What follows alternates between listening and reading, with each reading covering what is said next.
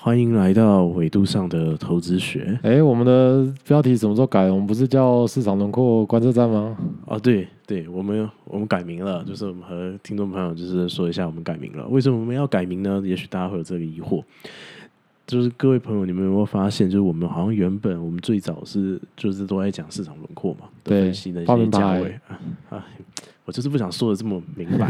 好了，其实我们就是报名牌啊，对 但是我们报名牌其实蛮准的。对对，但是有些朋友就给我们一些回馈，他就说，因为他们知道这个名牌除了就是可以去下单之外，也不知道干嘛，对。就而且也不知道怎么应用啊，对。所以呢，我们就开始介绍一些交易员的东西，对。然后到后来就是我们也讲了一些哲学的东西，是。然后发现哎，哲学的东西蛮多人喜欢的，对。对，所以我们就觉得说，哎，那我既然是这样的话，那我觉得我们就可以把名字就改成一个稍微就是比较海纳百川一点，就比较，嗯，就就是稍微比较多关于投资啊、交易、金融上面的东西。对。那我觉得纬度上的投资学其实也蛮符合我们的嘛，对不对？因为我们谈的东西就是这个外汇啊、原物料啊，啊、像像外汇就是说在世界上各个国家，这国家基本上就是绕着地球一整圈嘛。那原物料它的这个生产，那这个产地它也是绕着地球一整圈啊。所以我们就是啊、所以我们就决定就是说，哎，我的名字我们可以把它来叫做维度上的投资学。那当然了，就是我们还会谈这个 crypto。好了，crypto 可能不在纬度上，crypto 在火星嘛。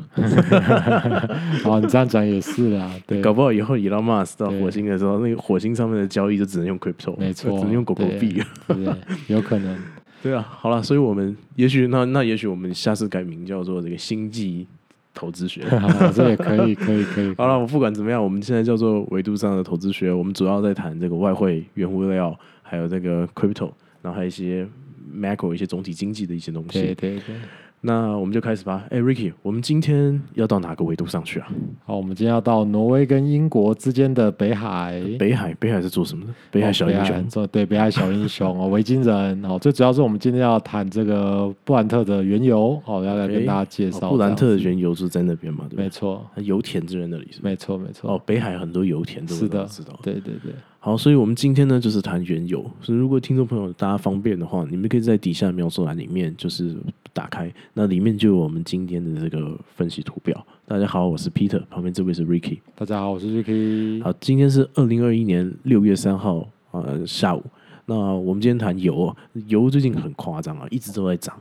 我记得去年这个疫情刚开始的时候，好像是二零二零年五月左右吧，这个西德州美国的这个西德州原油的期货，它甚至跌到是负的。那布兰特的真那时候也是很低啦。那负的什么概念？就是说卖油的人要补贴，就是买油的人一些钱。那这个买油的人才愿意来买油。那当然了，这是很极端的情况。我们今天在这里，大概我们今天应该不会谈这件事情的始末。如果有兴趣的听众朋友，可以加入我们的这个赖社群留言，那我们可以再跟大家讨论。那我们今天谈的是油为什么一直涨？那目前油有什么关键的价位？Ricky 最近这个油一直涨得很夸张，涨到说现在七十了对不对。你你怎么看？好，这几天看国际财经的一些媒体哦，像比如说 Bloomberg 呢，它里面就有访问一些专门做石油啊、原物料这些分析师哦。那他们目前的判断是，原油的涨势呢，主要是归因于欧美跟中国正在经历这个经济的复苏。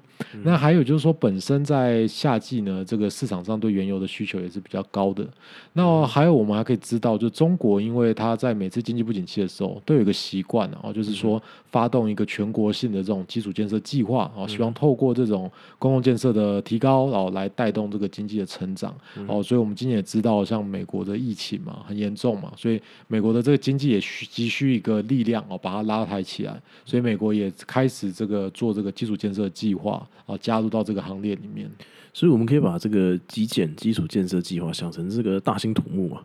那这个因此，因为因为要大兴土木，那就会需要就是对原物料很大的需求，对对造桥铺路嘛，那就要进口各种这没个钢啊、铁啊、这这个水泥啊、这个这个木材啊等等这些东西。那原物料的价格又都以这个又又都会受到石油的影响，因为要运要要要要运过来嘛，，对。所以这个啊、基建的结果就是石油的需求上升，是这样。啊、没错，因为你要想，就是为什么国家要做基础建设嘛？基本上就它为了要带动它里面的这个经济的成长。那基础建设如果要带动经济成长呢，很重要就是工厂生产的这种制造业的产品呢，它要有办法卖得出去嘛。哦，因为我们知道这种制造业它才是资本密集啊，真正能提高这个国家 GDP 嘛。那你要能把这样东西卖出去呢，你也需要干嘛？你也需要石油的运送，对不对？你在中国世界工厂，你如果真的经济要复苏，你的东西是不是要卖到美国啊，卖到欧洲去？那这些都需要石油来运送，所以就造成这个对石油的需求就会提高。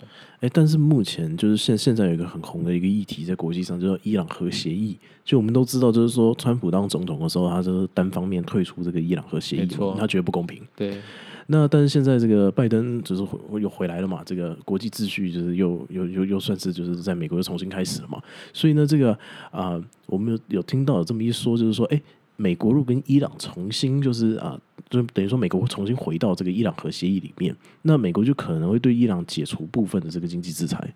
那就包括就是说石油的这个禁运，那这样的话，伊朗的石油，因为我们知道伊朗原本是这个呃很重要的这个产油国嘛，美是对。就是那这样子，伊朗的石油它回到这个国际油国国际的这个市场，那供给增加了，那这样子对油价不是一个很大的利空吗？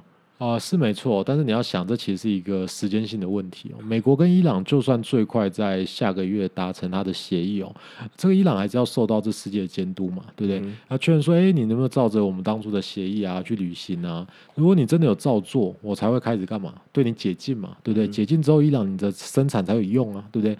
那伊朗的石油回到市场，真的要算起来了，搞不好都要到明年哦。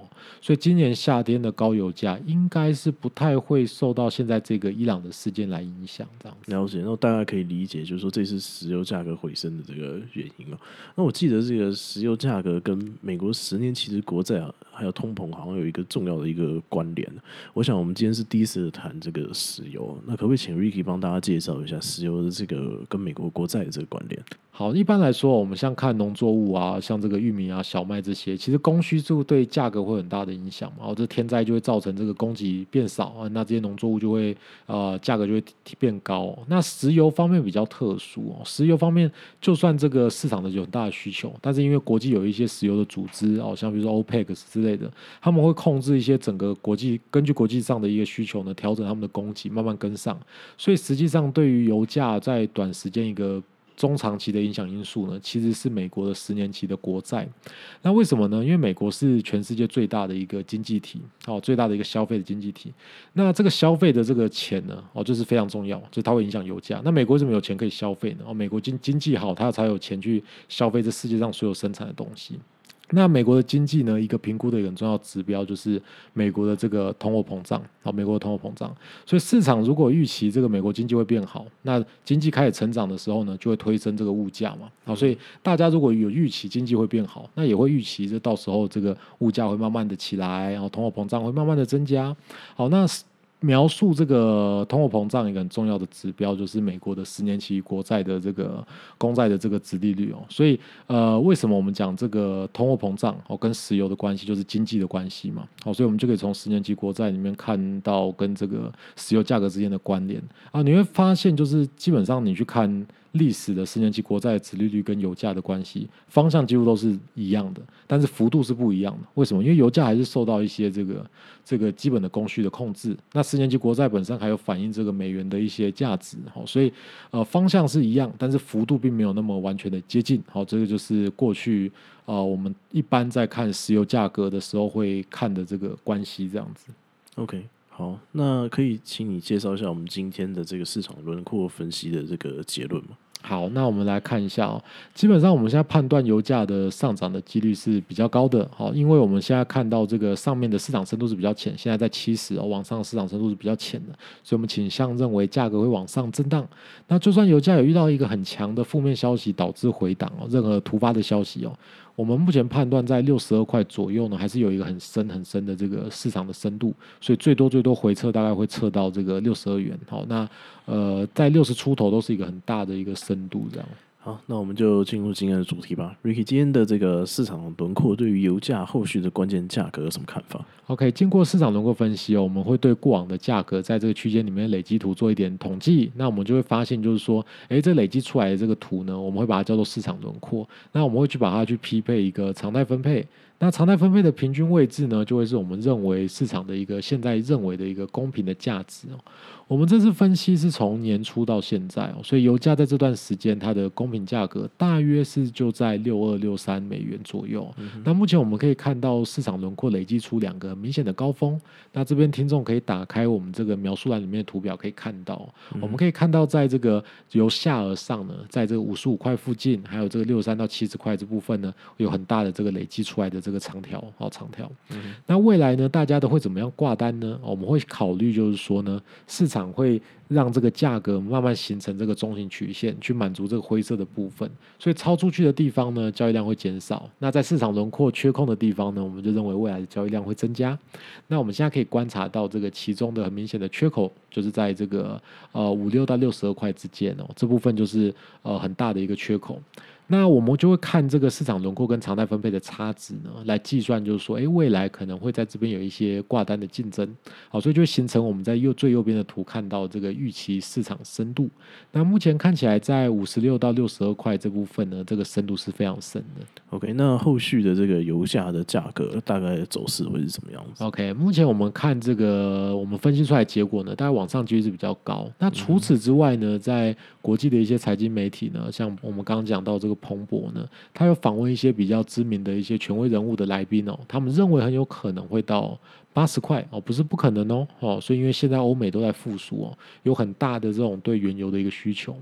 那伊朗要等核协议完成之后呢，才能增产哦，所以美国的油商呢，今年初呢也没有扩大这个生产计划，这样综合起来看哦。是不太容易了。那额外还有就是比较重视环境的民主党，在川普之后现在主政嘛，所以短时间这个原油的供给也不会上升哦，这原油的生产也会受到这些环境的政策哦，这个碳排放量的限制哦的影响这样子。所以油价呢，我们认为目前在高档震荡的几率是比较高。所以如果真的有一个很大的不好的消息回落的话呢，大概也就是到六十出头，那大概就是六一六二左右。OK，好，那我总结一下我们今天的这个呃结论哦。现在这个因为这个经济复苏啊，所以这个啊、这个油价对对于油的需求很高，包这个主要就是欧美还有中国的经济复苏啊。那当然虽然说啊、这个现在疫情在这个大东南亚地区，包括印度这一带，就是呃是有这个重新回来，那这边的需求确实是有减少，但是主要的这个基建是，美国跟中国两大在在做啊。那它然后欧欧洲 European recover 现在也也也非常的好啊，所以这个油价的需求应该啊是会就是继续存在，而这个供给方面呢，因为这个伊朗要等那个呃签署完，然后然后落实之后才会才能回去嘛。那美国呢，美国的油商就是呃年初的时候没有扩厂啊，那他们没有扩厂，没有资本投入，那那他们的这个产量就不会上升嘛。对对对那包括现在又是民主党执政，所以他们回来的几率确实是稍微比较小一些。那所以我们现在这样子的话，我们认为就是说，啊、现在油价这个公平的价格大概在六十三块左右，那很有可能会继续往上走了。那如果要回档修正的话，那可能大概就是在六十二块之间。